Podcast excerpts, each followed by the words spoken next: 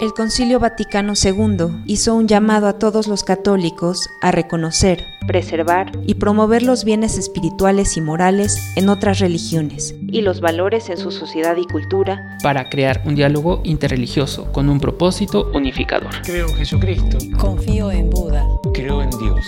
Escuchas el podcast de la Coremag. Segunda temporada un recorrido a testimonios de vida de diversos agentes de evangelización, puestos en diálogo con otras religiones como una forma de unir las manos para trabajar por un mundo de paz, libertad, justicia social y valores humanos. Todos somos hijos de Dios. El podcast de la Coremag, disponible en tu plataforma de audio favorita.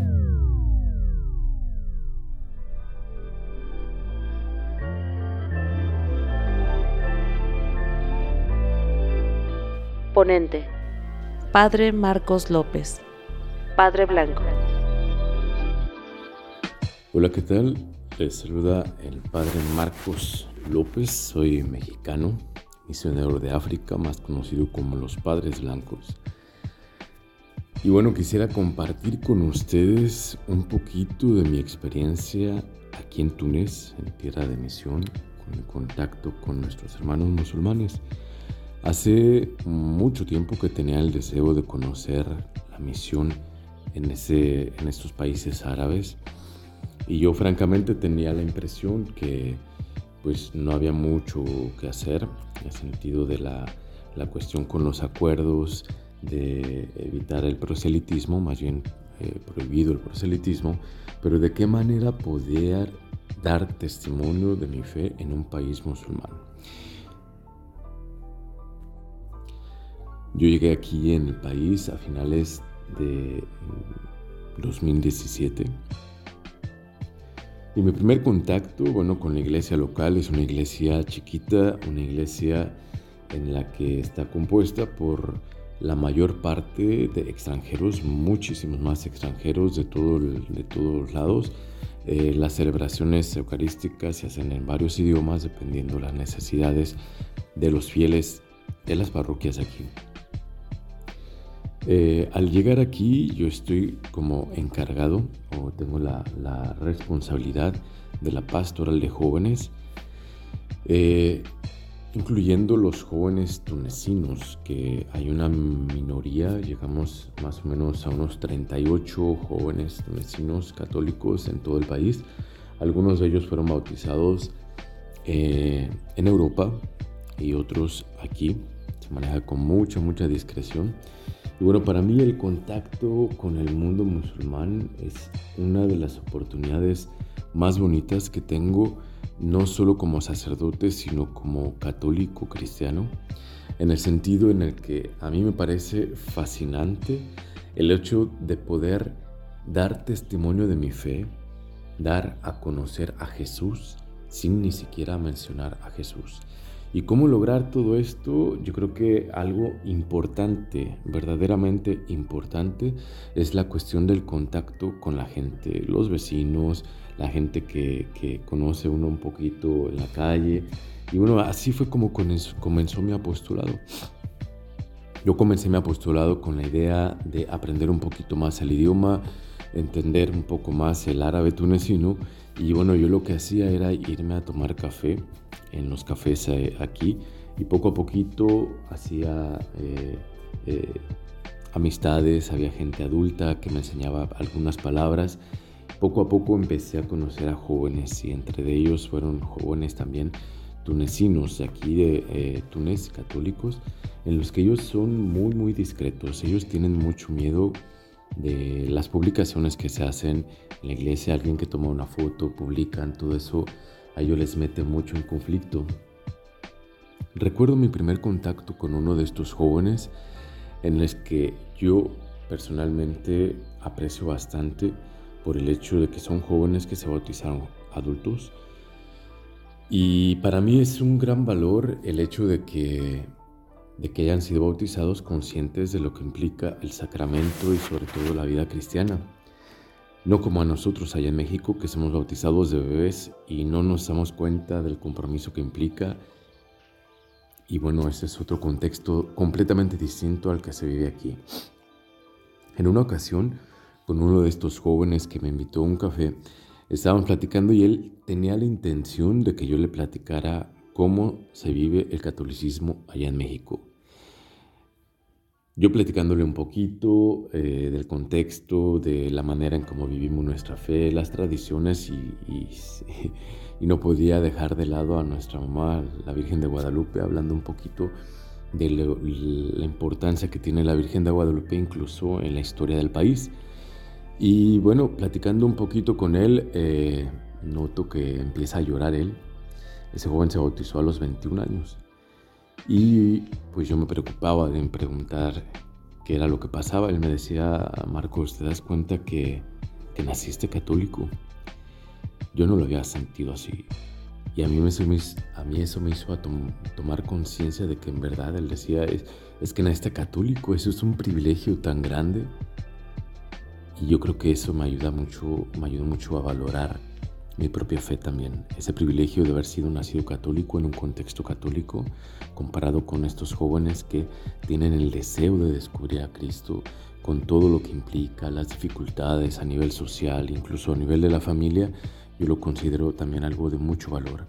Y fue así como me empecé a, a involucrar mucho más con estos jóvenes. Ellos vienen a la iglesia, pero no hay una unidad como tal entre ellos, viven su fe de una manera muy auténtica, pero hasta este momento es una fe eh, individual, en la que yo he trabajado con ellos para intentar fusionar un poquito sus diferencias y intentar de formar o consolidar una, una familia, iglesia entre ellos, porque todos aquí estamos de pasada, todos aquí estamos provisionalmente, somos misioneros, todo el mundo cambia, pero ellos forman parte de esa iglesia local que es importante, esa unidad de, entre ellos.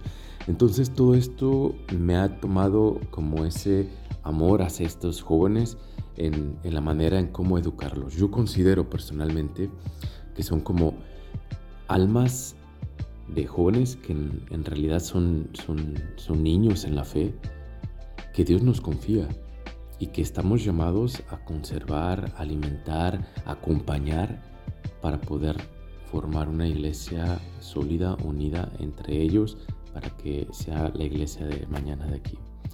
Esto no me ha impedido el entrar en contacto con, mm, tunecinos. He tenido contacto con familias tunecinas que las considero como mi familia propia eh, yo recuerdo una experiencia, este, eso con, conocidos, había una experiencia de un, un matrimonio joven que, que, yo los frecuentaba. Este, eh, el esposo me llamó en una ocasión, siempre me hablaba para pedirme un consejo, algo sobre jóvenes eh, mm, practicantes en su, en su religión musulmana. Y él tenía ese deseo, bueno, tener una dificultad económica en la que su esposa tenía que dar a luz, necesitaba una operación necesaria, pero no tenían dinero. Pues yo siento que esas cosas no se dice voy a rezar por ti, habría que hacer algo. Me puse en contacto con la comunidad latina de aquí, eh, entre protestantes, católicos, no practicantes, y se interesaron por ayudar a esta familia.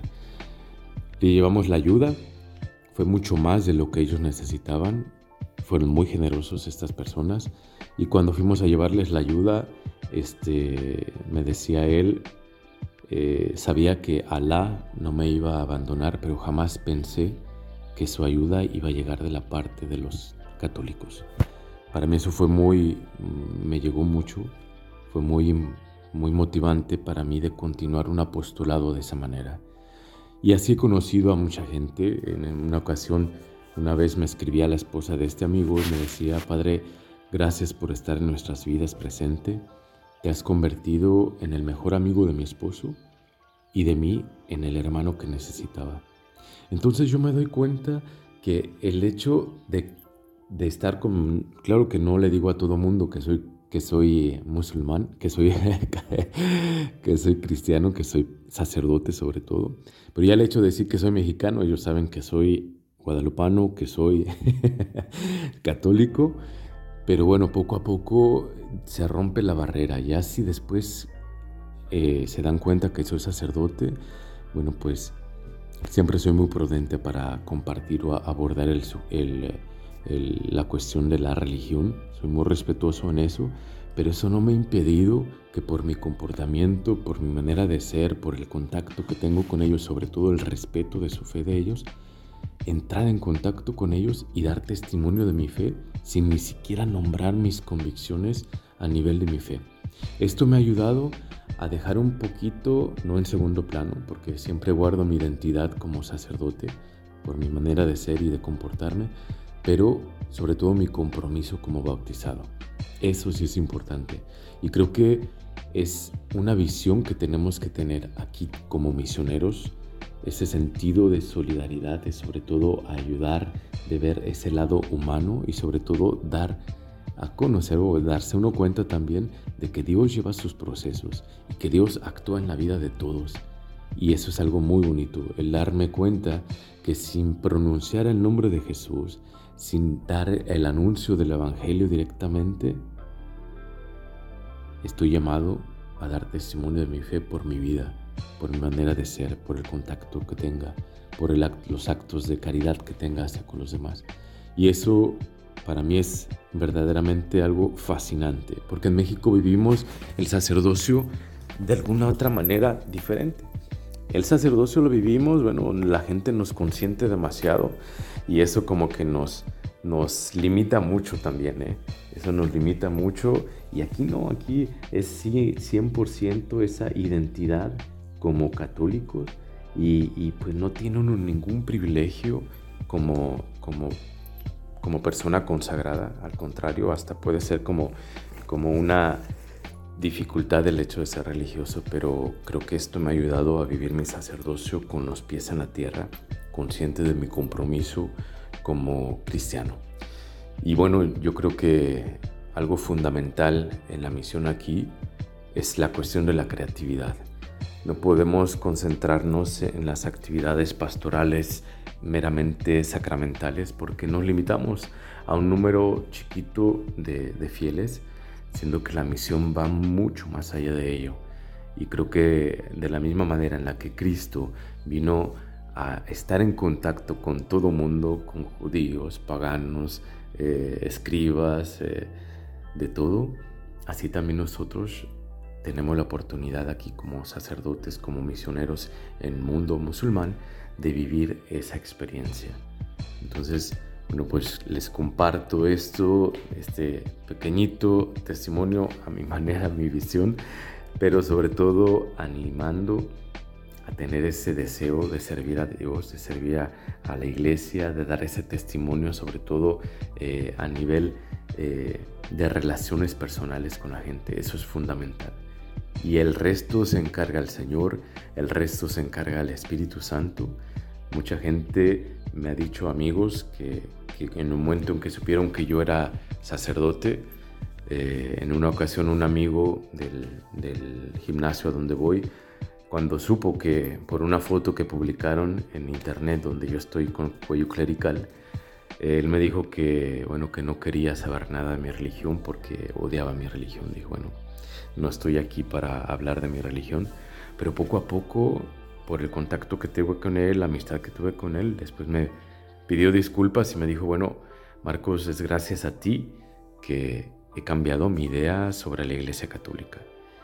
Tanto así que me pidió estar presente en el día de su matrimonio, pero quería que yo fuera vestido como sacerdote. Dijo, no, no, no, yo estaré allí para acompañarte, pero de una manera muy, muy simbólica y muy especial me pidieron en ese momento de orar por ellos, por su matrimonio, como sacerdote. Y a mí eso se me hizo extraordinario. Ellos en su fe, pero con mucho respeto, me pidieron también de rezar, de orar por ellos, eh, por su matrimonio. Entonces es una experiencia muy rica, muy, muy enriquecedora que a mí me, me nutre mi fe, al contrario me siento eh, llamado a seguir dando testimonio, sobre todo en el mundo musulmán, con gente eh, de otra religión que me ayuda a, al menos que sea como una llamada a que ellos vivan auténticamente su religión, que continúen a buscar a Dios y el Señor se encarga del resto. Bueno, hasta aquí les dejo este pequeño mensaje. Eh, me confío a sus oraciones, pidan por nuestra misión, la misión del Señor aquí en tierras musulmanas. Que Dios me los bendiga. Un fuerte abrazo.